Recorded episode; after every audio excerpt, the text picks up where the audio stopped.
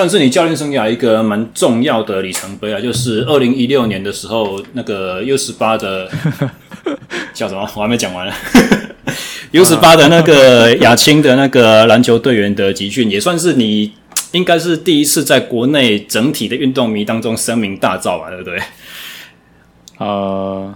算声名大噪啊，算吧。我记得那个时候发生什么事情呢？就是 HBL 在他们的脸书粉丝专页上面去 po 了一个亚青的那个集训的影片，这样子，然后呃，然后底下就开始有很多热心的球迷在开始在批评说，这是在耍什么猴戏？怎么从来没看过这样子的练法？呃，一个心理学家，我忘记在哪看到，他说，莫一个人对未知的事物就会感到恐惧。你确定不是看到我讲的吗？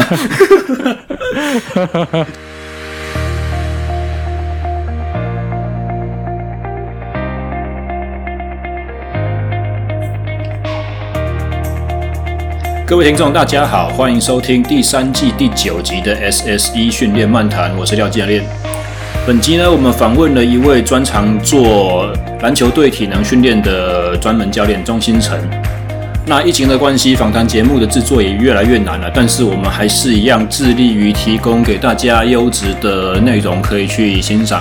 所以本集的录制方式呢，是用远端两地录音，呃，用通讯软体同步通话、同时收录的这种模式。所以如果大家在听的过程中发现我们对话的问与答中间有一些时间延迟的话，可能还尚尚请包涵。以下就赶快让我们来听听本集精彩的内容。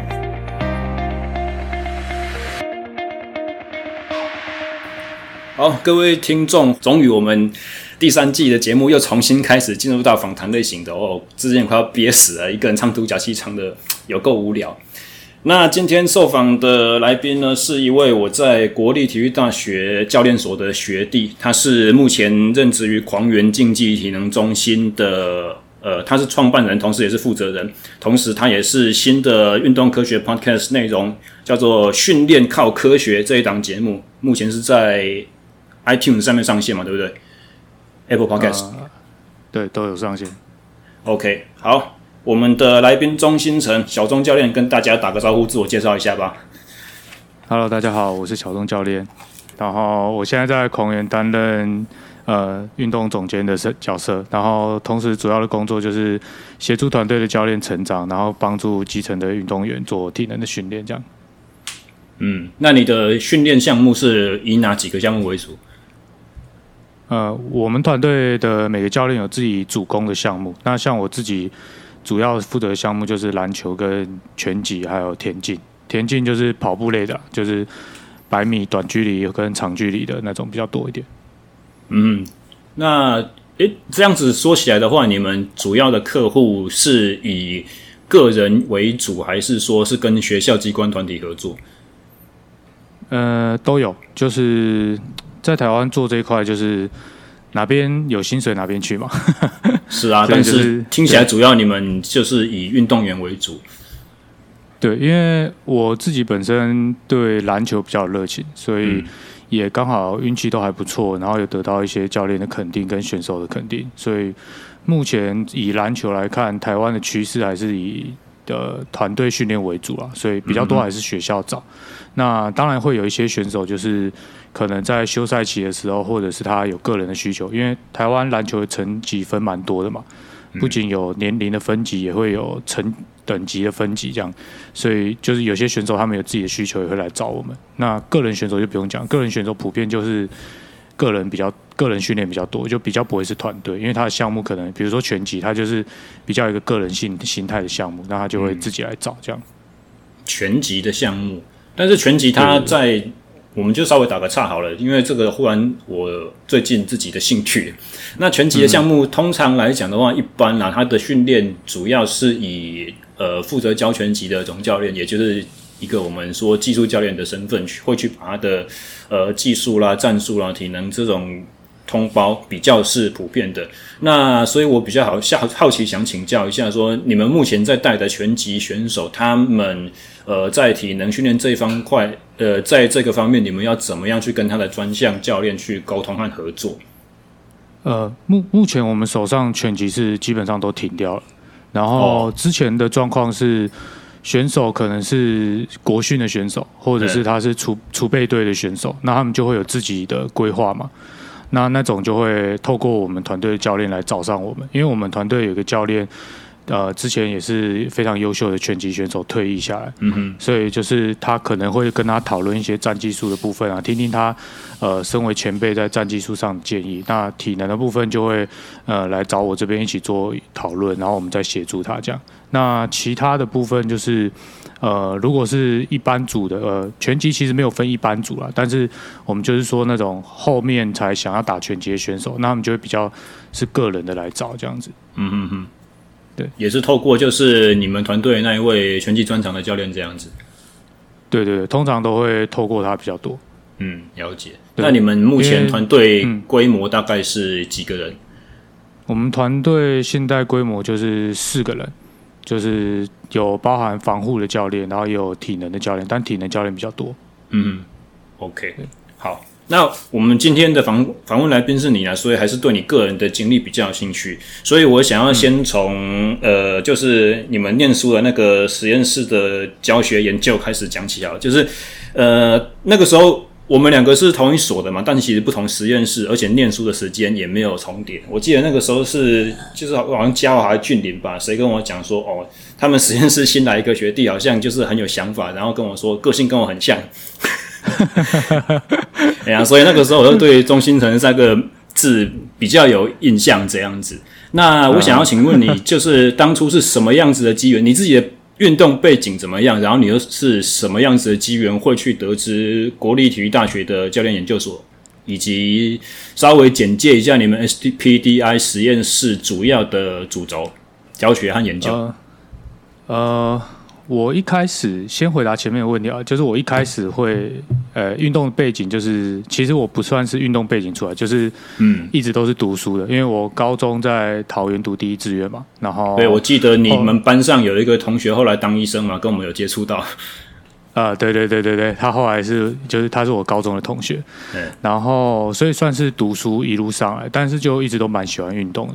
然后大学的时候就有机会在学校接触到篮球队的一些训练，就是体育老师呃蛮热情会分享，然后我就想学，嗯、然后我就跟着，那跟着跟着之后，后来也有机会就是去带甲组的篮球队去帮忙当助教这样子，然后就是。带了一阵子之后，就会发现，嗯，真的会打球的人跟我们这种半路出家的还是有很大的差别。一定的、啊，就发现，对，就发现，就是因为篮球教练最重要就是教技术跟战术嘛，所以你会发现，嗯、就算你技术可以示范教这些国高中的小朋友好了，但是战术的思维跟视野，就是我们用轴线来比喻，就是他我们想的战术是二 D 的境界，但他们的是三 D 甚至四 D 的境界。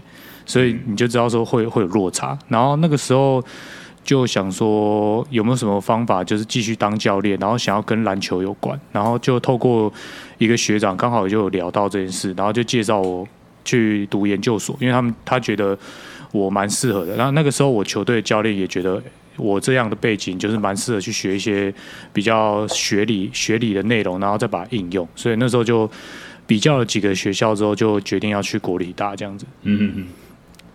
哎，那、啊、你大学的教练怎么会就是对、嗯、呃对你感到有兴趣，知道说你是可以教的，还是就是你自己去找他的？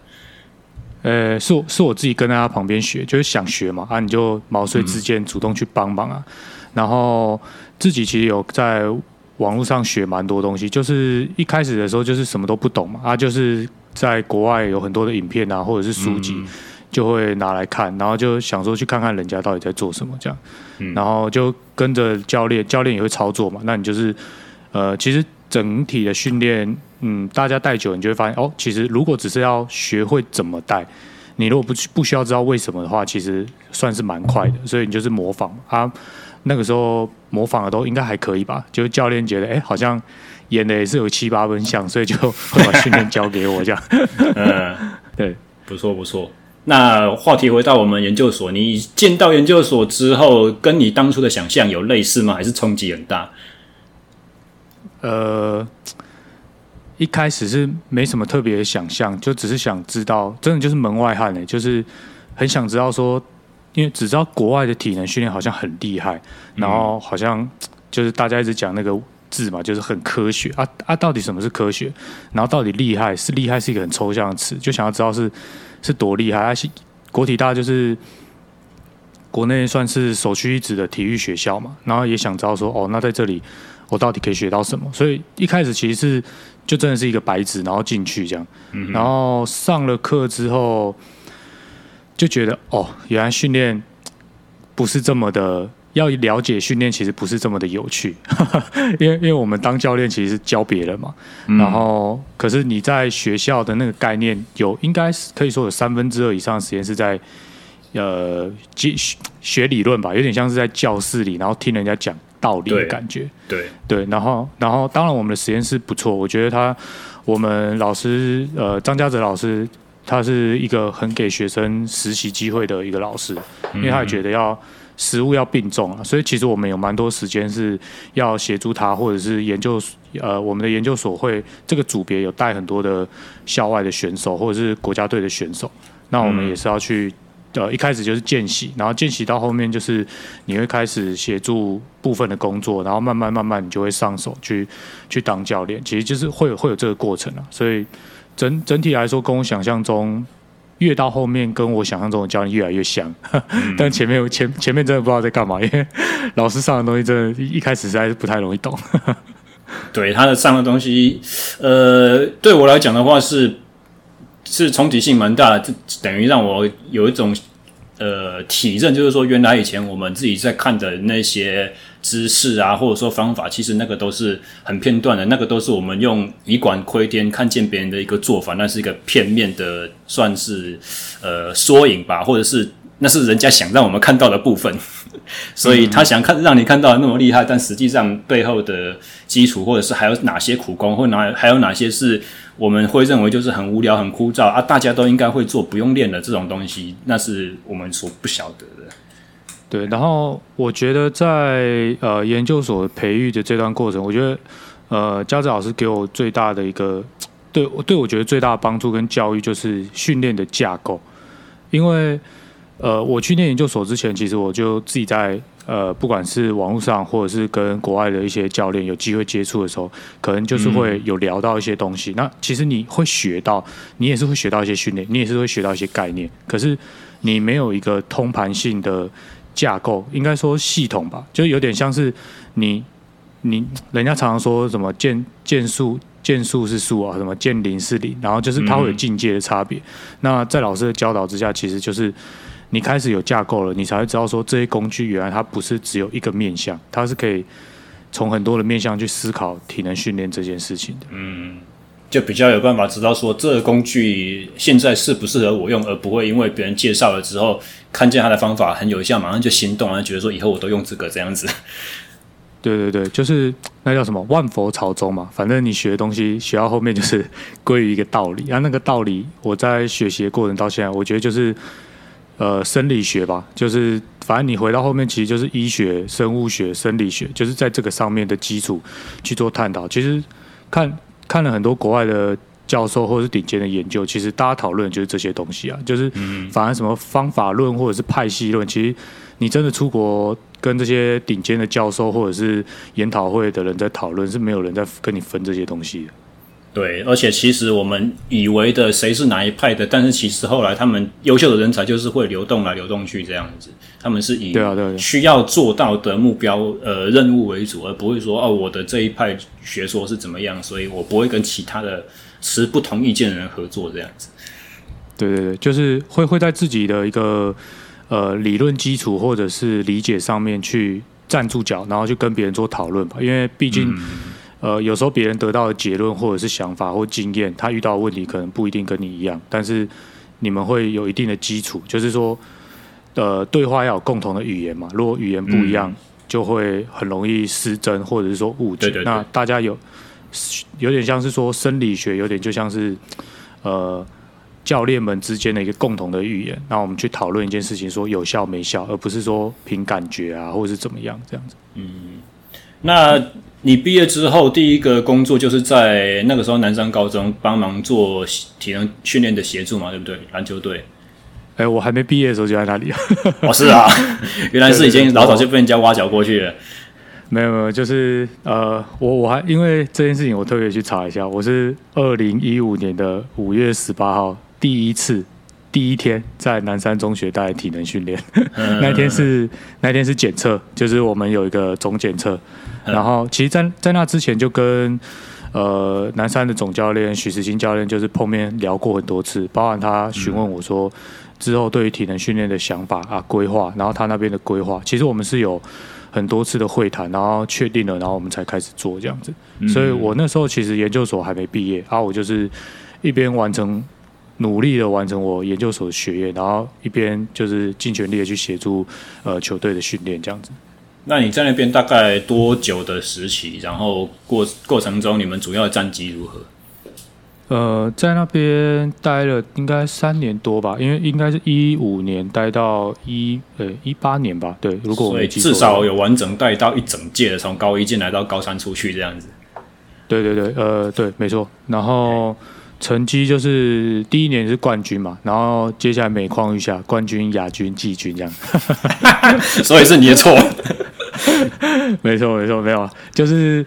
带带球队的确会让我很多的感慨。其实我对在训练过程当中，就是呃不不只是训练专业上面的问题，是说教练的哲学，就是说你对于看待训练这件事情，就是要放下执着。因为大家呃可能那个时候拿冠军，大家对于我拿冠军那一年都比较有印象，但是其实我自己本人对第三年是最有印象，因为呃第二年会觉得说就是要。保守一点，然后要守成，要照去年的做。但是其实唯一不变的事情就是大家一直在改变。那我的球员也一直在改变啊，但是怎么可能教练的训练方法却不变呢？那那个时候就是真的是初出茅庐的菜鸡啊，就是菜到掉渣，所以就是会，而且对于胜负这种东西就是会很执着，所以反而我觉得第二年虽然是亚军，但是我觉觉得是我在训练的整个调度跟控制上是做的。最不好的时候，对，然后我觉得，我觉得这个部分也也没有说对错啊，因为你说保护住自己的成绩，然后守住球队的状态，其实也是一种概念。只是我是说，站在我自己事后身为体能教练的专业这个角度，我看，我觉得我不应该这样做。那第三年我就有做了大幅度的调整，就是我该做什么，然后就照着数据跟我学的概念系统化去执行它，然后贯彻它。那当然。最后，因为我们有一些小意外，因为我们的球员就是训练的时候不小心受伤，然后他就是两个中锋都没办法打嘛，然后离比赛又非常的靠近，所以就后来打的就非常的焦灼，然后最后的成绩当当然也还算是蛮理想，就也是有拿到第三名啊。其实我觉得小朋友都是非非常非常不错，也非常非常认真的。只是我说那一阵子，不管是数据的整理，就是我觉得做教练很期待的，有一有一种很期待的一种就是。大家都说实验是可以被复制的，成果是可以被复制的。可是我们那时候就是在第三年，我真的就是有做到那种感觉，是说我可以预测我这样子做接下来会怎么样，然后他做出来真的跟我想的差不多，或者是好一点。然后我觉得明确一点讲，大概会是能举个例子吗？就是说你在预测成果这一方面，呃、或者说预预测进度好了。譬如说我们预测它，呃，因为。在评估疲劳的指标里面，有一个是短距离冲刺的速度跟 CMJ 垂直的跳跃嘛。嗯，那其实我们都一直会对于选手的速度跟跳跃啊，还有重量的这些数据，我们是会一直有在做记录的。那我们在周期的过程当中，我们会知道说，哎，这、这个周期它的训练的强度到哪边，量到哪边，哪个数值开始有疲劳的趋势，那我们接下来是调整在哪一边？要开始减量，还是要增加强度，还是说要减少强度？就是我们其实会会有自己的思维跟想法。那我们实际上操作之后，它那个数据就会照着我们想象的方向。诶，比如说你的垂直跳，呃，数据开始变小，那它照着我们做的方式，它也慢慢的回来。哦，然后或者是冲刺的这个速度，照理来说它不应该要往下掉，因为它不是一个这么容易往下掉的项目。对，对，对，但是。为为为什么它在测试的过程当中，它忽然往下掉？那我们就会回头去检讨。那当我们开始做减压跟呃所谓巅峰期的调整之后，我们就发现，诶，它的各项数据开始回来，而或者是更好了，就是比之前的检测趋势更好，嗯、那就是回应到书书上所讲的嘛，那种周期化的概念，说你怎么去做减压，怎么去控制强度，然后维持什么单元，那什么应该力量的特质应该会提升，速度的特质会提升，那什么的特质应该会维持，就是有点类似这种感觉啊，就是你看着数据跟着你想的一样在做变化这样。那既然我们都聊到周期的规划上面了啦，我今天想要请问你，就是说。以我们台湾的高中篮球，就是甲甲组的这种赛制来说的话，呃，休赛季、季前准备期和季中，大它的时间分布大概是怎么样？因为我之前也是蛮短暂的协助过国体的棒球队，大概一个学期的训练吧。总之就是你现在做的工作，就是我梦寐以求那种工作。但是那一次我的经验是发觉说，哇，原来书本上面学到的理论好像实际上不太好应用。原因就是因为他们需要维持巅峰的时间很长诶，不像是我们好像以主要赛事是一两天、一两周那种感觉，我只要调两个礼拜的高峰就好。所以高中的篮球它的时间分配是怎么样？呃。应该我我们应该先这样讲好了，就是说，呃，棒球的描述我可能没那么准，但是篮球我可以确切的说，就是，呃，篮球它不是一个体能型的运动，它是一个占技术加体能的运动，嗯、所以说选手他有没有在巅峰的状态，是看大家都怎么看，大家是看他球打的好不好，不是看着他跑得快不快，或者是跑得久不久。当当然这个一定会有关系，也会有基础，可是说就是说所谓的巅峰期的控制。不能只站在体能的角度去思考这件事情，好，这是我觉得一个比较重要的一个环节啊，哦，就是说你有什么样的球员，然后他们现在的状态必须要包含到战技术这个区块。那呃，周期化的话，就是说呃，你每个协助的球队都会有点不一样，像有的球队他可能赛期比较早结束，因为以 HBL 甲组的赛程，他们就是有资格赛，然后预赛十二强、八强，然后到最后的决赛。那每个球队，因为他可以走的的长度不一样嘛，嗯、所以他可能结束他的赛期的时间点就会长度不同，所以当然就是他的休赛期跟准呃，就是说休赛期跟开始恢复训练的时期等等，还有比赛都会不一样。那以南山来，以南山中学来说，就是我们那几年都有打到决赛，所以决赛通常都是在三月中的时候结束。嗯，所以比赛结束之后，对我们来讲就是休赛期。那呃，学生阶段的休赛期其实还是要跟学校做搭配了，因为他们还是要上课嘛。嗯，所以他们就是比较没有在练球，然后大概到四月，大概三月半后半跟四月都是在休赛期的情况。那差不多五六月的时候就会慢慢开始恢复训练。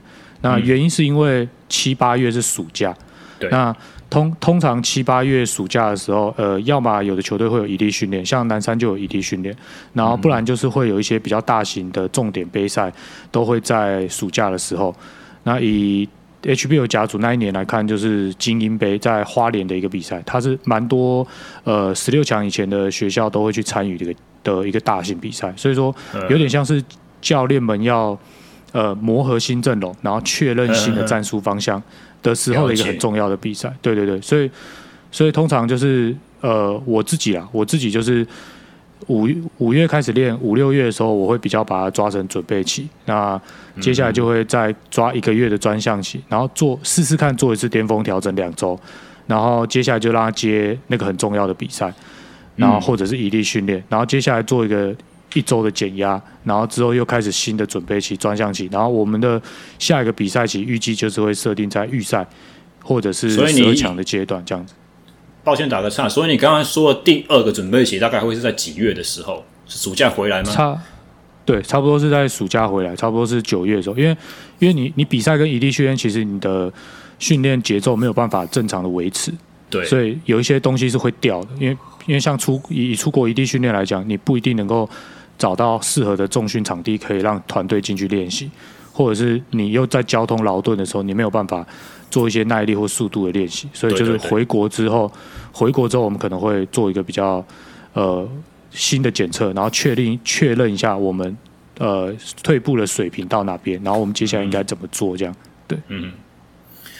那我在你的 podcast 节目里面也曾经听到过，你很强调体能的三个要素，就是速度、力量和耐力这三个要素。那我今天问一个非常非常简单、假设到不行的问题，就是说，嗯，如果今天你只能练一个项目的话，以篮球你会优先选择哪一个体能去进行加强？其他的先决条件都不讲，先不假设你带的是什么球队，你带的是个人，你带的是哪一个层级？嗯，这样会不会很难回答？嗯不会啊，这只有一个答案而已，就是速度。你跟嘉华讲的一模一样，因为因为天下武功唯快不破，不是吗？你想一下，因为你实际上在打球，我我讲一个，就是虽然你说不分层级，对不对？但是我我讲一个层级，大家一定都能够理解，就是 NBA。我因为 NBA 是聚集世界上最会打球的那一群人嘛，那。这一群人，他们都可能你看到他们的力量上或者是体型上很大的呃差异，但是有一个特性，基本上大家都一样，就是速度，速度都很快。很多人会说不会啊，我看那中锋都很慢啊。你网络上都可以找到资料，你去把那些你电视上看起来很慢的那些中锋速度调出来，跟我们国内那些顶尖的锋线比起来，那个速度比起来，可能搞不好还比我们的锋线还要快一些。所以速度是认你认为最重要的，但是这就带到了一个。蛮有趣的探讨，因为如果相信对于运动生理稍微有一点基础的听众们都知道，说速度它其实是有一个很高的天分的条件，它是被我们就是肌肉的红白肌纤维的这种比例去主要去主导。那如果从这个角度像看下来的话，会不会就导致一个很悲观的这种假设，或者是自我自我画地自限的想法，就是说啊，因为人家天分好，所以他速度快啊。那既然速度都是被天分所影响，那我干脆速度就不要练。呃，应该是这样讲，就是说，呃，我们刚刚讲的速度是很单纯的直线型的速度嘛，嗯，但是你在篮球场上的速度，呃，我们现在先撇除战技术哦，因为你分胜负其实战技术很重要，但是我们先聚焦在体能的话，篮球场上的速度是要有大量的动作交换跟变换方向的，所以，譬如说你前一秒在滑步，你你可能下一秒你已经在冲刺，然后你又忽然变倒退跑。就是你是会有动作变换的，然后再来就是你可能原本向前冲，忽然向右跑，这个就叫方向变换嘛。所以说这些动作的连贯性高不高，跟你变换方向能力好不好，其实这些东西它不只是跟速度有关，它也会跟你的力量特质有关系，然后也会跟我很强调的一个特性叫协调，就是说你身体能不能够。呃，很有效的去控制你不同的动，我我叫这些动作叫做函数了，就是说大脑里面有很多的函数，那我在 call out 不同的函数的时候，它流不流畅？然后我的机体，这个人体在执行这些 function 的时候，它是不是很顺利的？就是你可以 call out function，但是你的身体不一定可以很 fit 这个 function。就是你 fit 不 fit 这个 function 是需要训练的。那 call out function 也是需要训练。那这些东西，它如果都被训练好的话，我觉得啦，它才比较像是说在篮球场上移动的速度，然后就会牵扯比较远了。就是说特性，每个球员打球的特性有点不一样，所以你要针对它的特性。呃，去针对它移动上的一些比较常用到的模组去做一些强化，我觉得其实还是可以训练的，比较不会说是消极那一面。嗯，但是听起来的话，就是说，因为你非常强调速度的这种技术层层面，或者说就是技巧的细腻度的层面、完善程度的层面，但是因为在篮球场上面所有的移动，它几乎手和脚是不像我们好像单纯做跑动，手和脚是可以。随时的协同作用，有的时候我的手是需要运球，有的时候需是要去伸手去阻挡，所以在做这些形态的练习的时候，呃，是否就是变成说你要跟呃技术教练有很好的配合，或者是说几乎完全是依照技术教练的要求，由技术教练去提出说他现在觉得选手哪方面有弱点，你去加强，还是说你会主动去出击，你会用时间、空间、角度变换一些参数定下来，让然后。已经设计一个基本的课表在那边。呃，比较偏向跟球员讨论，或者是跟教练讨论，就是、嗯、当做久了可能会有一点感觉跟经验，就是说看这个选手打，他大概比较常用什么类型的进攻技巧或者是防守技巧。那我们会呃透过录影的方式把它记录下来，然后告诉他，就是人体很简单嘛，其实人体虽然复杂是很复杂，但是讲成简单就是它就三个平面的活动而已嘛。那你接下来就是针对这三个平面，它哪一些关节肌肉的活动，它做的比较多，然后是什么模式，我们把它记录下来，然后再针对那个模式去给他一些辅助型的训练跟强化，这些我觉得都算是辅助，就重点还是、嗯、重点还是原本那些要素，就是你的力量大不大啊，肌肉收缩速度够不够快啊，然后你的耐力恢复能力好不好啊，等等，我觉得这些是主轴，那协助。运动员或者是顶尖运动员的时候，因为他们主轴已经都已经到一个比较平稳的高峰高，应该说高原阶段了。那我们协助他，其实就是针对他的特性去做一些辅助型的训练，这样。辅助型的训练，所以大概在什么情况之下，你会认为说他需要做辅助？而所谓的辅助又是什么？听起来好像不像是由体能这边去主导，而是说我们要去补技术教练需要缺的那一块。哦，不是辅助的意思，辅助的意思比较像是说，呃，我自己定义的主要训练就是说，像是提升最大力量啊，提升速度啊，嗯、协调这种，它比较像是主轴，就是你应该有点像是你一年四季在一整年度的计划里面，你会一直用到。但是辅助的意思就是说，你针对不同的人，他有不同的特性，所以你今天才会练这个动作。以篮球来说啊，可能像他有些打球，他是。后侧步的投篮，它会有一个单脚的推蹬，然后整个身体向后，然后双脚着地的动作。嗯、那它就会所谓的重重心的偏移。那它重心偏移是因为肌力不足嘛？我们会调肌力的数据出来看，诶，发现它不是肌力不足，因为它肌力可能已经达到我们身体重的可能一点八倍以上。那它绝对不是肌力的问题。嗯、那我们接下来会看它是不是核心的支撑能力有问题。那我们可以做一些动态型的核心，比如说丢药球。那我们看它在动作的执行程度上。呃，表现程度上到什么地步？哦，包含距离，还有它的完成度高不高，细腻度高不高？那如果我们发现它有一些问题，哦，然后还有单脚单脚跳跃的动作，左右脚的差异大不大？其实现在现在的科技都很发达嘛，都可以做得出来。尤其是现在手机这么进步，其实都是可以用慢速的把那个影像解出来。那我们就会发现说，诶，他比如说他单脚的这个动作是做不好的，他的推蹬都不完全，或者是他落地的时候都没有把重心放在中间。那我们就会透过阻力，譬如说阻力很简单，就是弹力带的设计哦，然后药球的设计，或者是杠铃的设计、杠片的设计，或者是重力背心的设计。那我们透过这样的设计，我们去思考，呃，哪一个设计比较符合它，呃，他这个动作需要用到的那个力量的方向。那我们就透过这个训练去给他做做看，这样子。听起来都是非常针对化和非常个人化的训练。那一个球队多少人？体能教练只有一个，忙得过来吗？然后你们如果不是重点关注的球员，呃、他又他又那需要干嘛？在国高中队的话，基本上你比较难做到这么个人化。那嗯，国高中队也比较没有，呃，应该说也比较不需要。就是说，因为国高中他有很多基本的战技术，他还要学习。然后他们的体能，以台湾的状况，因为台湾，呃，像我知道国外有一些小朋友，他们可能他们在 under six，在六岁以下，他们就在俱乐部做一个常规化的训练。但是像在台湾，台湾其实并没有这样子啊。就是以以我来我自己来看了，就是很多球员到国中的时候，我收到他，我给他做很简单的短冲刺训练，他进步幅度就非常大。这代表什么？代表他可训练性很大。但是他已经国中了，怎么会速度的可训练性这么大？代表他以前完全没有被开发。你你懂我那意思吗？就是说我透过数据的表现，我发现。我靠，他这个东西本来很早就要练，但他根本就没有被刺激过，对，足够的刺激，对对，所以就变成说，我我们国高中现在的阶段，我比较常做的事情是，赶快把握最后的尾巴，把他们能补的能力赶快抓回来，比概念比较有点像这样子，对吧？对啊，但是你说个人个人能不能做？可以啊，就是钱够多就可以做嘛。对，就是跟我们在业界工作一样，就是请私人教练的概念一模一样的事情。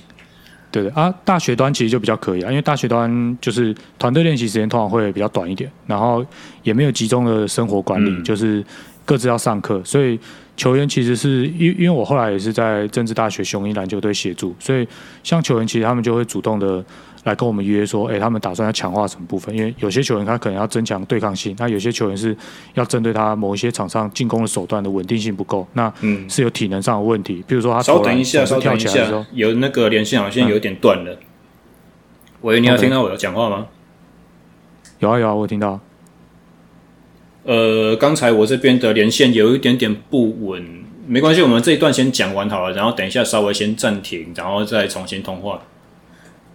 OK，好。你刚刚讲到稳定性之类的，就是球员他们在自己大学端会有自己擅长的技术，比如说他是个射手，那他会投篮的时候很需要他身体跳起来的这种离心型的稳定，那我们就会针对这个部分去做一些强化，那他们就会自己独立的约时间，所以就会有一点点像嗯。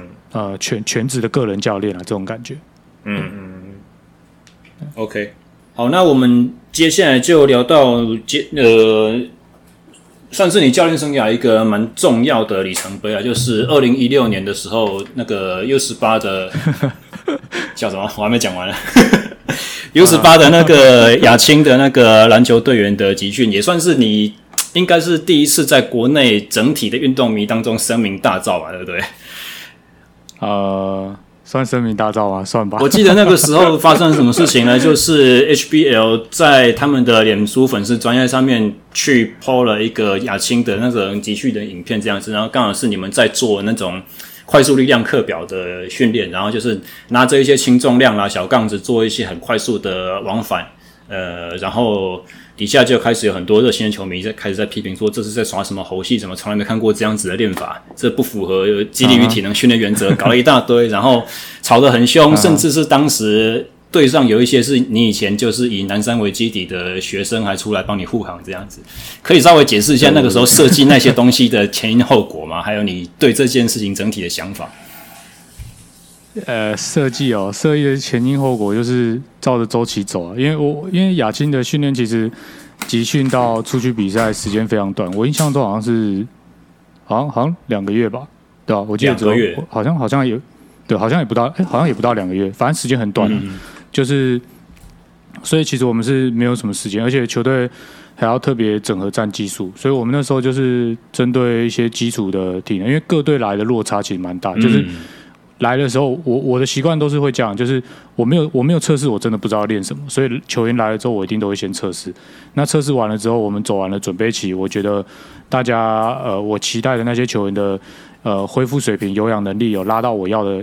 数值之后，那我们接下来开始就是针对呃最大肌力跟快速肌力呃快速力量去做强化，嗯，然后还有一些反反应力量的部分。那那那一次录影就是刚好我们在那一天是做快速力量吧，所以就会有一些轻重量，就是大家都知道做重量就是有几个要素嘛，第一个是做多重，嗯，然后做几做几下。然后速完成动作的速度要多快，然后完成了之后要修多久，嗯、然后离心还是向心，就是它会有这些元素，才可以确保说你的重量训练是有效的嘛。对。那其实我那时候就是设计轻重量，然后速度快的叫呃 speed strength 的这样的一个训练概念，嗯、那只是可能那时候我我不知道我我的前因是这样，但至于后面为什么会演变成你说的那样，我自己觉得。呃，其实详细我不清楚啊，但我自己觉得是因为国内普遍对这样的训练概念还不是这么的熟悉。嗯，但是其实呃，应该现在大家越来越熟悉了吧？因为那个时候那个 Instagram 其实没有那么那么发达。嗯，现在现在 IG 上很多，你看呃，包含国外的呃训。训练基地或者是个人的训练中心，其实很多人都在做，像是 squat jump 或者是 long jump 或者是呃快推、快拉这这个系列的动作，其实越做越多。就是他们慢慢试出一些影片了，嗯，就是跟我当初做的那些内容是很像。所以只是说，可能那时候因为大部分台呃大家都是练可能。增肌啊，或者是练呃身体健康的那种，但是因为你竞技运动，它思考的生理角度比较不是 for health，它是要针对某些运动表现去做强化，所以一般的这些训练，大家可能比较少接触到，会相对来说陌生。那呃，一个心理学家，我忘记在哪看到，他说，莫一个人对于未知的事物就会感到恐惧。你确定不是看到我讲的吗？心理学家啊，确确确实啊，这个是一个心理理论，没有错。对对，但我但我忘记我在哪里看到。不过我话说回来，就是说你刚刚讲的，就是说也许是一些就是对呃竞技体能的训练比较没有呃比较没有认识的朋友们会做出这样的评论。但当时也是有些人讲说，哎，我们上一些什么呃丙级以及甲级的肌力体能，这里面没有这些东西啊。我们的专项转弯、快速力量全部都是做 power clean 啊，做药球投掷，怎么会有拿小杠子在那边做甩的这些动作？他们。那你设计的这种原因的呃由来是什么？就是以单纯个别各做个别动作来分析的话呢？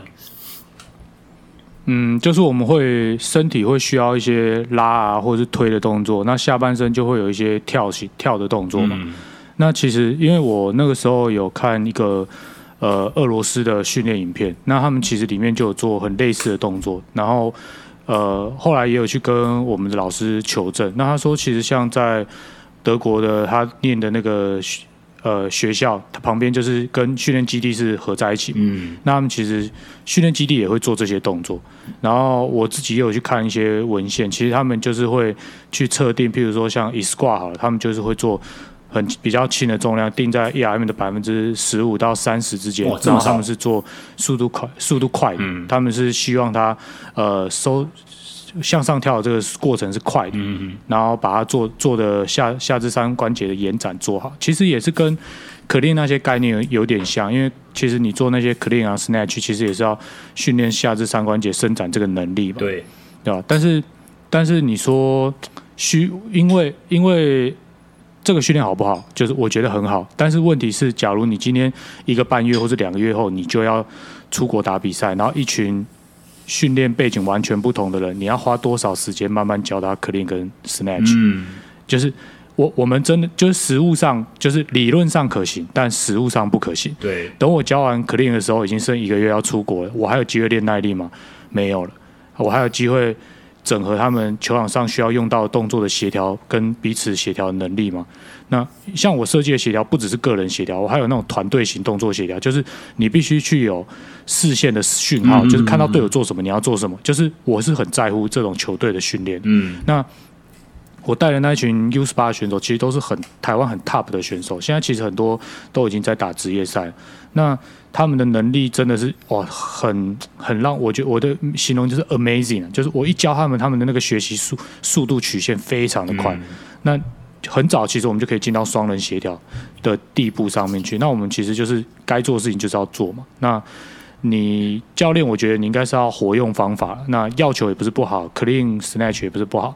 那深蹲跳也不是最好，只是说你为了我要的是什么？我要的是训练那个呃快速收缩又有阻力的状况，你去刺激到所谓的高尔基间隙跟肌缩的那个能力。对。那我我我有什么方法可以做？我有很多方法。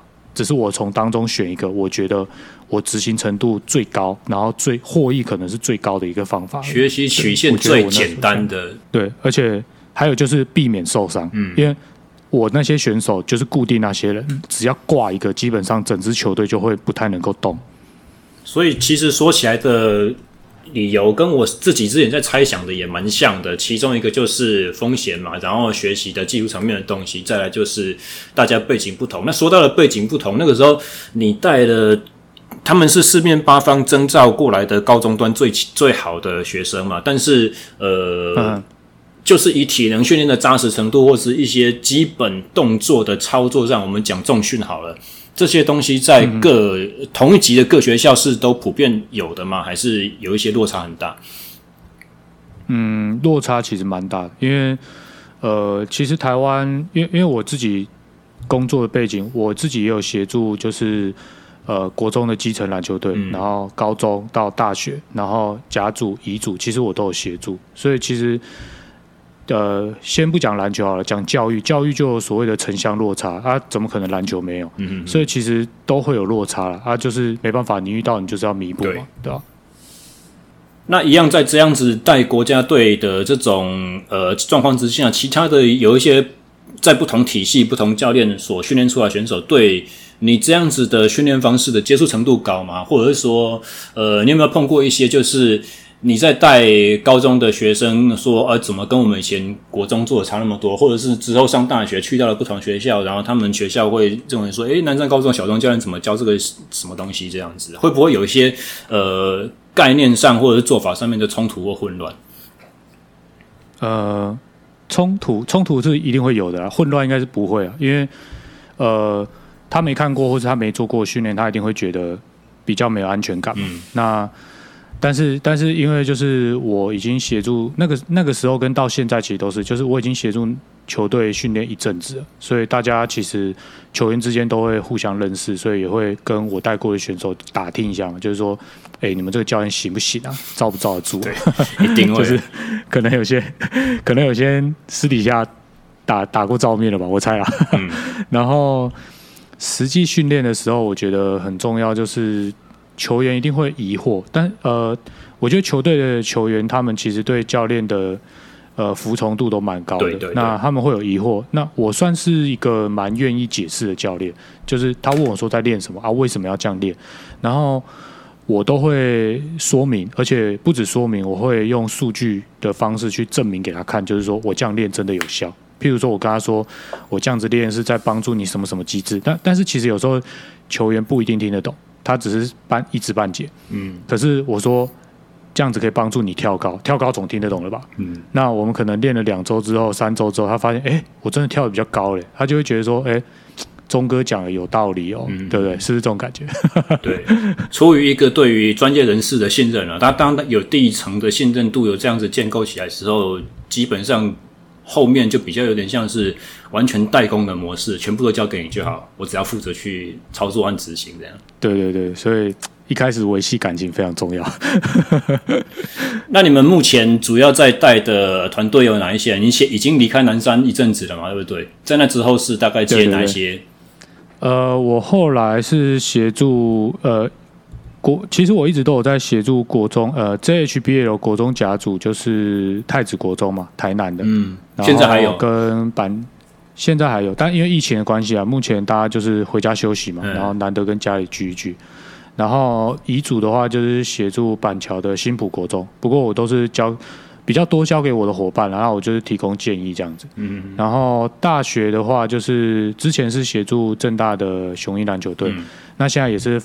呃，去等于算是全年吧。全年我服役回来之后，我工作了上半球季之后，就交手给我的伙伴，那由我的伙伴接手下。现在是 KG 在带吗？对对对对对，现在是 KG 在带。嗯，他做的如鱼得水。前一阵子他们成绩好像不错，我的连我的 IG 都有人在敲我说：“哎、欸，那个 KG 是不是你们同一个体系的？要不要请他来上你的节目？”这样子。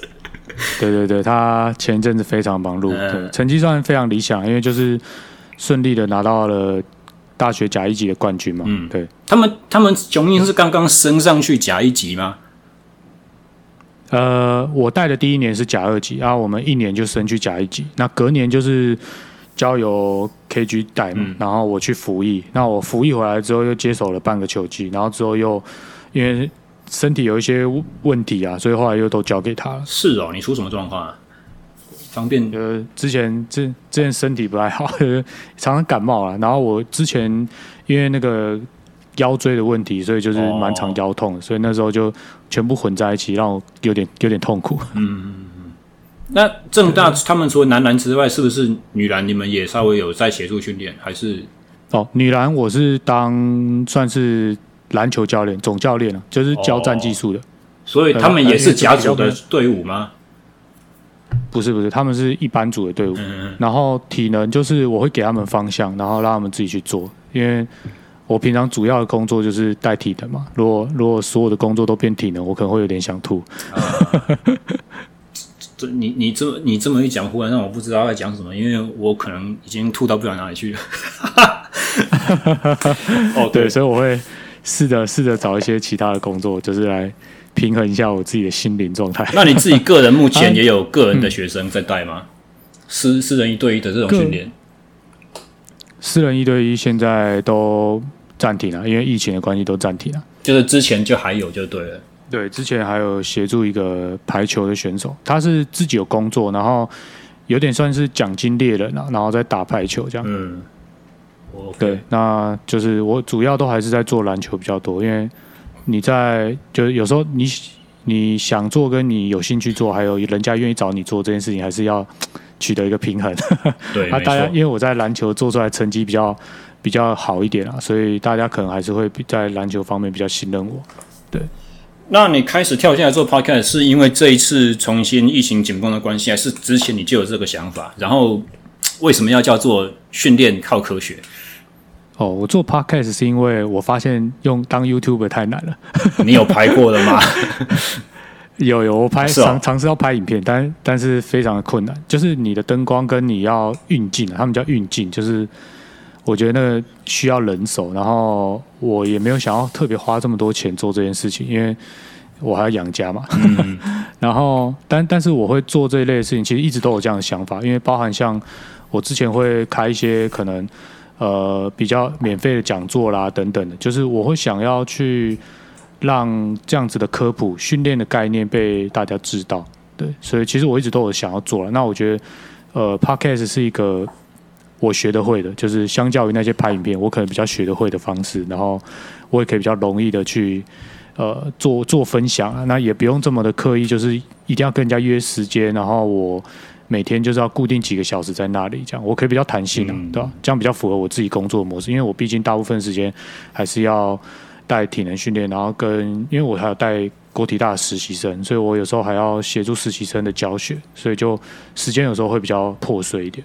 说真的，你回去带实习生，你是以兼学校的课这样子的模式吗？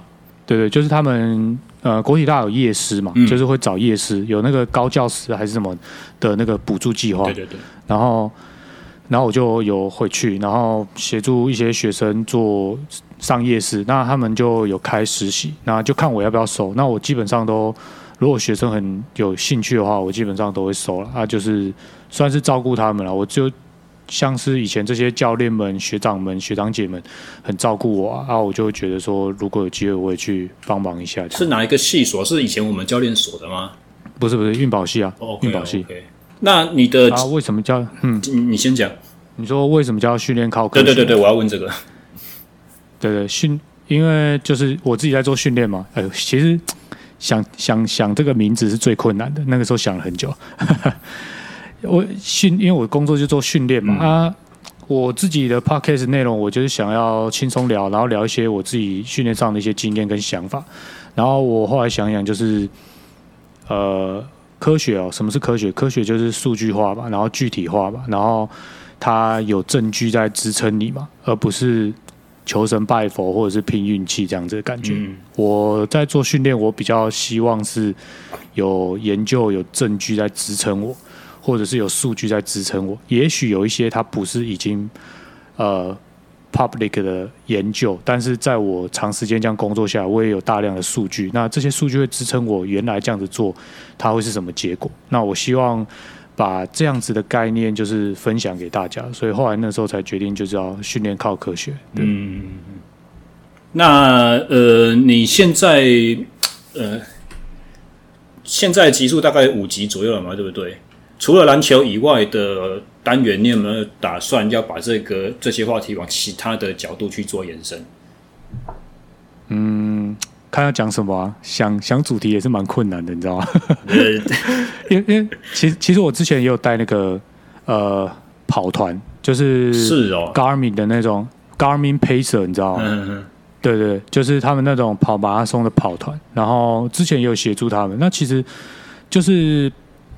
也是回到我刚刚讲的问题啊，就是为什么会想要做 podcast？因为其实有蛮多人会问同样的问题。那如果我可以把它录影录下来，录音录下来，那大家有同样的问题，其实他们就可以看或者是听，然后就可以得到自己想要的答案，对不对？然后我是不是就可以少说一遍？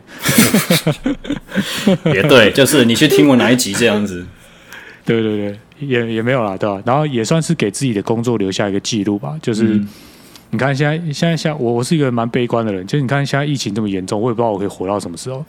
啊，你看我现在这些就是 一个记录嘛，一个工作的记录。像我记，像我就觉得。呃，有一些教练都会有自己带训练时的照片，可是因为我我工作的时候就只有我一个人，然后我是没有特别带摄影团队来协助我做生活工作记录的，所以我有时候就会蛮缺少这种照片的。嗯，然后顶多就是跟球队一起出去，或者是教练一起出去，然后有空档的时间拍拍照这样。所以就是尽可能的留下一些画面跟记录吧，就是记录自己用心活过的每一天。这样讲是不是很励志？我都起鸡皮疙瘩，眼泪都流下来了。对对对，大概大概是这种感觉。好了，那其实我们节目大概已经录到差不多告一个段落了。不过，其实我还是相当好奇，因为你出业界之后，你主要的工作项目都是在球类为主嘛。那以前你研究所两年的经历，你们在实验室里面有没有带过哪一些其他类型的运动？像因为我的第三季，我主要都是在讲耐力形态的运动员，他们要怎么去进行训练和安排。那可想而知，他对于呃，跟球类不一样嘛，耐力就是体能占了决胜的极大的比例，而且因为时间特性的关系，跟球类所需要体能也差很多。那这一方面的训练，不晓得你之前在念书的时候有没有去接触到这样子？嗯，耐力型就是。前一阵子又让我比较上手，就是我刚刚讲嘛，带那个 Garmin Pacer，嗯、就是他们都是马拉松的跑者。嗯。然后研究所时期带的项目可多的，什么棒球啊、柔道啊、什么什么呃跆拳道啊，什么一堆啊。因为老师接的项目太多了，所以他他给什么任务，你就只能硬着头皮去学啊，对吧？没办法。嗯。那主要是以检测为主，还是要帮忙去做训练内容的规划？因为最低限度，你必须至少就是要告诉教练是，呃，就是说带队的教练说，我们现在测这些东西，你可以拿来干嘛？你要怎么去看懂它？它呈现了什么样子的问题之类的。嗯嗯嗯，对对对对对，嗯，那个一开始是只有检测啊，后来其实就是有的有的都有训练，像呃棒球、跆拳道，然后还有什么？嗯。你们算是轮流去的吗？还是不同的人会负责实验室的哪一个队伍？我们我我们那时候是，哎，我们那时候少部分才是轮流啊。我我负责的就是一直都是我，因为老师就说就叫我把它弄到完这样。哦，所以所以我我带的那时候基本上就是从头带到尾，然后带到那个人要觉得他 OK 了，然后他可以回队练习或是什么，然后结束合作，然后我我就我就没了这样。所以你刚才举的所有的例子，全部都是你自己。亲手下去做的，对对对对对，嗯嗯，所以就是有很多狗屁倒灶的事情。那你自己觉得最特殊的经历或者体验是什么？包含这段时期，还有日后出来做做教练工作之后，你说最特别？对，在做教练的这个路上，不管是学还是在实际做的当中，你最特殊的经历？最特殊的经历，嗯，应该算。印象比较深刻，应该是跟着 U 十八去伊朗吧，哦，对吧？有有蛮多很深刻的记忆啦，像之前带那个游泳选手，我也觉得印象还蛮深刻的。游泳什么 成绩？像像几岁？就是高中生之前的，呃，好像桃园桃园小桃园县代表队吧，那个时候好像桃还是桃园县，然后桃园县的代表队的游泳选手，然后就来国体大，然后做检测。然后也是第一次，就是协助游泳选手做测试啊，然后就觉得，哎，以前因为台湾大部分运动项目都在路上嘛，嗯、所以你其实蛮少有机会就是做这种的，对，所以就蛮特别。那那个时候检测的是你们就是去到泳池，然后游不同的配速，游完之后直接趴在池边这样测吗？还是？对对对，就是他，我我们用的那个心跳表是可以在收水底的讯号的，嗯、然后就是一样心跳全程记录嘛，然后。他就是会帮他配速，然后他会在水底下游，然后那个时候，呃，像跑步机上的配速，你就是告诉他几公尺每秒几公尺嘛，然后他就跟着跑步机跑嘛。嗯、然后像游泳是，你告诉他要划几手，就是要划几次，是哦。然后怎么样？然后你跟他讲说，你速度配呃二十五公尺。然后或者是五十公尺的游泳池是几秒？嗯、然后那些游泳游泳选手，因为他们长时间练习都已经非常厉害，他们自己会配速，嗯、就是还蛮准的。然后只要太快太慢的时候，就是我们会在岸边，就是拿一根那个竹子，就是呃算是棍子吧，就是会拍水，嗯、然后提醒他，就是好几声是他看到几看到几声，然后是太快啊，看到几声太慢这样，哦、类似这样讲。那也是蛮对对蛮稳，而且就是非常基础的这种沟通方式。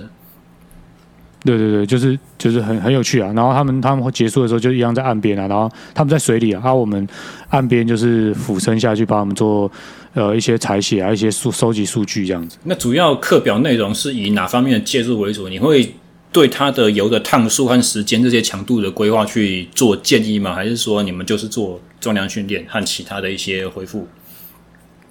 我我们那时候做选手。游泳选手，我那时候印象蛮深刻。其实跟台湾很多项目的训练都很像，就是游泳其实很需要速度，嗯，就是我不知道小廖你认不认同，就是认同啊，你讲的哪一句我不认同？就是、对，就是就是他，所以所以他们就是他有的成绩在，因为我们除了做耐力的评估之外，我们还有做他短距离，就是二十五公尺跟五十公尺的那种呃自由式，就是他主攻哪一个项目最快速度的，对对对的那个姿势的速度，然后我们就发现其实他们的。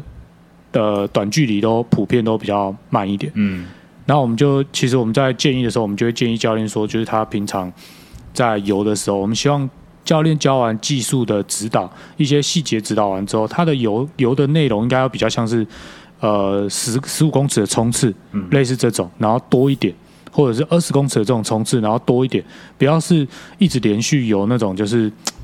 几百公尺、几千公尺这种，就是我们觉得那个时候的那些选手其实比较不适合这样的内容。然后另外一方面就是，呃，辅助重量训练吧，因为他们那时候重量训练做的非常少。哦。那游泳，游泳其实是一个在水在水中，其实它是一个阻力形态的运动，它不是空气阻力这么小，它是阻力其实是蛮大的。对。那你又完全没有做重量训练的话，其实，呃，当然你在水中游的这些。的确是有阻力，是相较于路上的这些训练，你会比较好，偏向阻力。但是，就是你的技术越游越好之后，那个阻力相对而言对你来说是越来越小。嗯嗯。那重量能够提升的强度，远远比你在水里游的那些阻力都来要大很多，所以。一方面是要训练他肌肉的功能，然后另外一方面是要训练他心脏压缩的功能。嗯、因为你游的像像那那他们那种比赛，有那种四百公尺项目的，其实那个心跳都非常非常高，都是压在那个最大心跳那附近，这样一直持持平，然后一直到比赛结束，或者是游到一半开始掉速度，然后心跳掉下来。嗯、那其实我们就不希望看到他掉速嘛。那为什么掉速？他就说就游不动啊。一方面有的可能是高心跳受不了掉速，啊、有的是。可能血乳酸太高，他身体的环境已经没有办法正常收缩，所以他掉速。那比赛要突破记录，不就是要维持速度嘛？对吧？所以我们就会希望针对他们弱点啊，就是做改善，然后给教练建议。然后我们有写课表，然后协助他们执行一两周吧。然后之后就给教练带回去这样子。嗯，两周的介入就已经可以得到这么明显的改善，就是可以看他进步啊，因为。做做这行哦，很吃商誉，知道吗？就是他来给你练有没有进步，你一定要拿数据给他看，不然这样子没有商誉。不过在 口碑啊，口碑。对，在沟通的过程上，会不会对方也是不管教练或选手本身自己，会不会觉得有点困惑？就是说啊，我比四百的，为什么你会叫我游十五公尺？这个距离差这么大，我练的东西跟比赛这么不像，会不会觉得说他们在那个那个叫什么？特殊性啊，specificity 这个方面，他们会觉得说，哎、欸，很不踏实，怎么叫我做这种东西？呃，所以就是话术，话术，你可能要跟他说，就是我们还是会练你说的那个内容，但是我们前面先练一下这种短距离的，然后这样什么都有了。跟他保证说，依据生呃运动能力退化的这种曲线，你在这两个礼拜不做这些东西不会掉，这样子。呃，是没有这样跟他讲啊，当然就是跟他会稍微学生的话，就是大略大略跟他说明说，哎，你什么比较不好，然后我们打算透过这个方式帮你加强，嗯、那你这样试试看。那选手其实就是会看着我们，然后看着他的教练啊，那接下来就是跟教练解释嘛。那教练解释，我们会初步做解释，嗯、那就看教练能够接受到的程度有多少，因为他们那时候是。呃，因为是县代表队，所以他们的教练是母队的教练都不同人，所以他们是来了好几个教练。哦，所以是主要是县代表队的教练带来这样子。呃，县代表队的教练跟他们自己母队的教练都有来，嗯，所以我们算是要跟所有的教练去解释说，接下来我们打算对他做什么。那有一些教练他接受度比较快，对对，就是有一些接受度比较高的，他们就会比较快，然后就会可以接受啊。有一些可能。不太能够理解的，那我们就会多花点时间试着跟他说明。那那个时候也是会有说明到卡住的地方，啊，卡住就叫老师出来，就是看看家长老师要怎么说。嗯，所以真的是蛮特殊的这种体认哦，完全必须要丢一个就是自己没有玩过的东西，然后硬着头皮靠着学理的这种知识背景，要把它成果要做出来。对啊，就是当我觉得当教练还是这样，像像我其实觉得。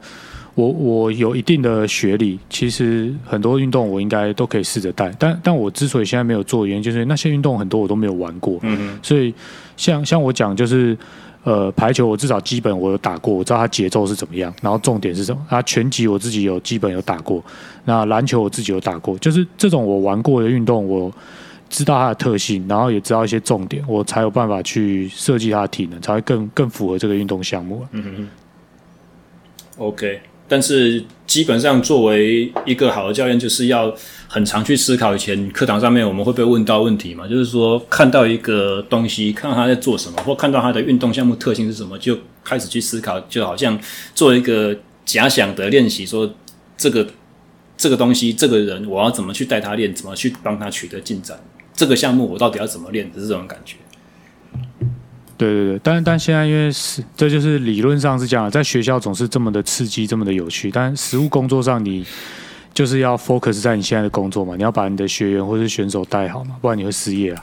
对啊，所以可能没没那么多时间想这么多有的没的。没有这么浪漫，也没有那么多的精力，要花更多的时间去搞定在人的沟通上面这样子。对，还是沟通还是很重要啊，就是但是就是你不要。不要什么都不讲嘛啊！你什么都不讲，其实其实选手其实不会随便的不信任你，嗯，他一定都想了解，那也都想变强，只是问题是你作为一个教练，你有没有耐心，就是试着同理心站在他的角度去告诉他说，哎，我现在打算干嘛？因为那他的身体啊，他那他的成绩，嗯，那你不过就是一个外人，对对对对对，你要很认同，对对，那你要帮他，你总要说明清楚吧，对吧？所以我就我自己会比较同理心啊，就是说。假如他是我弟弟，或者是我妹妹，或者是说我我自己的亲人，好了，那他今天要突破成绩，我为什么想要这样帮他？我我能不能够说服我自己？嗯、那我先说服我自己之后，我再去告诉他说为什么我打算这样做。那当然，你就是要战战兢兢嘛，因为其实真的有时候做这种，尤其是不熟悉的项目，真的是选手的生命很短。嗯、那如果他在我们身上又浪费了两周，那真的就是又短了两周嘛，那跟别人差距又更大。嗯，所以就是真的要战战兢兢的。了解。那现在三级警戒已经进入第三个礼拜了，大部分的运动项目停练也停了第三个礼拜了。你的节目里面有大致聊到说，就是必须停止练习的时候，要身体会起什么样子的变化，然后要用什么方式去维持。那你自己在带的这些队伍呢？你所使用的方式是怎么样？呃，我我如果会给我这些队伍的建议哦，你要听实话吗？实话，当然啦，就是要听实话。实话就是，因为我带的队伍其实，呃，我我这样说好了，就是台湾普遍的一些国高中跟大学队伍的训练时间跟量，其实普遍都偏高。嗯，所以其实我会建议，就是如果只是放两个礼拜的话，就好好放两个礼拜。嗯，为什么？因为训练不是只有身体啊，还有心理啊，就是会累，你知道吗？就是。你要身心平衡啊！你要有女朋友的该约会啊，没有啊？现在疫情可能不能约会啊，但你至少线上该看看电影，该谈情说爱，或者是陪陪家人吃个饭，什么重要吧？啊，两个礼拜远离一下你的运动，说真的不会怎么样，嗯、就是。回来训练都还练得起来，大概是这样。话是这样讲没错啊，但是选手刚开始放前三天好开心，第四天就感觉说，哎，脚会痒了，手会痒了，没有练很奇怪，然后又很久没有停这么久，非常的不踏实。所以你会不会开始在担心一些人开始自己在乱练一些东西，可能会出什么差错，会受个伤，或者是进入到第三周之后，你也会开始有一些。心态上面转变，就是说，哎，这次看起来好像不是只有休治了两周这么简单而已哦，可能是要长期抗战下去。自己的做法上面，或者是你给选手的建议上面，会不会有做一些调整？像现在他已经第三周了嘛，嗯、对吧？好，第三其实第三周以后，我就会建议就是你可以开始恢复做一些，因为每个人家里状况不一样，像像有我有的学学员，他们家里是有跑步机的，那、啊、他就可以跑步啊，嗯、啊。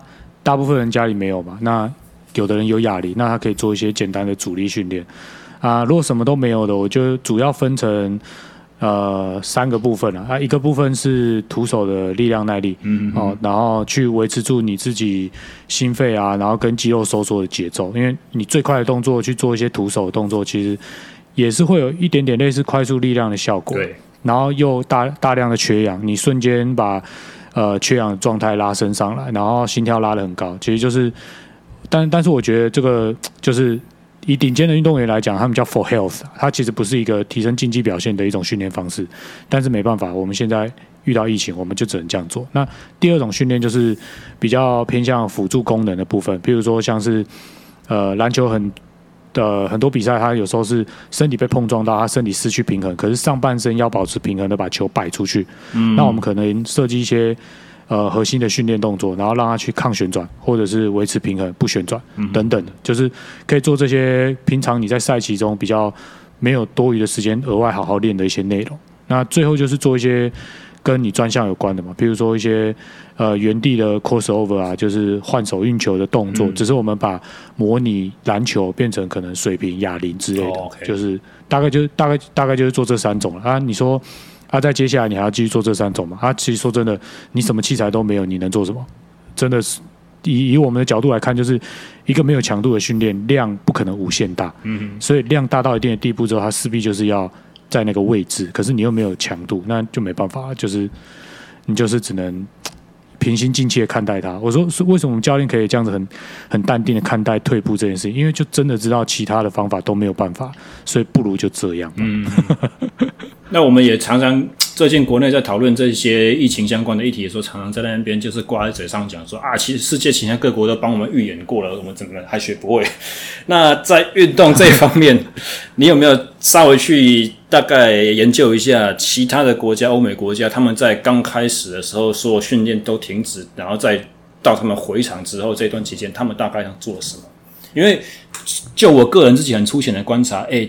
有一些项目，像脚踏车的，他们回场上之后，他他的那种基本的能力是提升的，这是很难想象。脚踏车基本上依赖大量的户外训练，可是他们很多人回场之后，那个除了可能比如说控车啊，对集团的这种判读有点生疏以外，其他的几乎是你你会觉得说他好像没有停过一样。那这个是不是也是我们必须要去思考说别人到底怎么做到的？哎、你们那个。脚踏车不是有个室内的那个叫什么？那个那个叫什么车台？是不是还是训练台？对啊，对对对，那个那个是不是可以全力冲刺？那个呃，有一些的话可以要看机型了。你要要能不能全力冲刺，也要也要问人。因为你像我这种短距离能力稍微有一点的，其实全力冲可能皮带会打滑，可能飞轮会跳齿。哦。但是像我们这种的成绩，在世界最顶尖的公路赛上面是没有任何发挥空间的。他们要的是骑了一百八十公里之后还有这种输出，不是像我们这种热身三十分钟就输出了。所以我比较我比较赞叹的是，他们竟然可以。一个屁股坐在一个坐垫上面，连续坐六个小时、八个小时不停，然后吃的喝的全部都放旁边这样子，还没有风可以吹，没有风景可以看，哇靠！嗯，我觉得应该也是跟运动项目有点关系啊，就是说，呃，因为脚踏车他们现在有设计，其实如果如果你有给我跑步机的话，像高速跑步机或者是无动力跑步机，我觉得就算我疫情在家里，我应该那些跑动的能力我都可以维持住，嗯、主要还是。人家说科技啊，科技来自于人性嘛。那你现在有这些仪器，但是普遍家里都没有。但是我觉我觉得家里有飞轮的人可能会比有跑步机的人还多。嗯、我自己觉得啦。对，因为它比较小台。你对啊，你在家里有没有仪器辅助你做这种有强度或者是有阻力的训练？当然就会影响到你训练效果嘛。那我之前看国外，他们其实一开始因为疫情的关系，也真的是一团乱。我那时候看。呃，澳洲他们那边，其实因为澳洲他们就是封城嘛，他们大都市基本上是封城，嗯、那他们封城就是俱乐部都不能去，然后他们都不能不能不能训练，然后。他们就是都只能在只能在家里，所以那个时候其实也都也都是一团乱。他们那些俱乐部的教练也是像我们一样，就是线上，然后拍拍影带，然后选他们的选手就是在在家里，因为他们的地呃，相较于台湾，如果以台北来说，台北台北算是很密集，对。然后但是在澳洲他们那边，像墨尔本好了，就是你不要到最市区那边去，其实旁边一点点，市区边边一点点，大家都是住的很分散，所以他们都会有一些空地。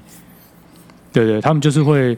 看着影片，然后在空地，然后做一些教练教学的可能体能啊，或是运球之类的。然后呃戴着口罩啊，然后就出去跑一跑步啊什么的。那像他们基地的，我记得基地的好像就是没有差别，因为基地他们是管控在训练中心里面嘛，嗯，所以他们就是那个时候就是没有特别再把他们赶出基地，就是等于是说那个地方反而是他们封城封在那个基地啊，就是所有进出基地的人都被控管，嗯、那那些选手相对来说就是安全的，那他们的整个训练的环境跟品质也是可以顾到这样子。嗯、所以就是各国目前其实一些主要的国际赛事的做法，就是一个防疫的泡泡嘛。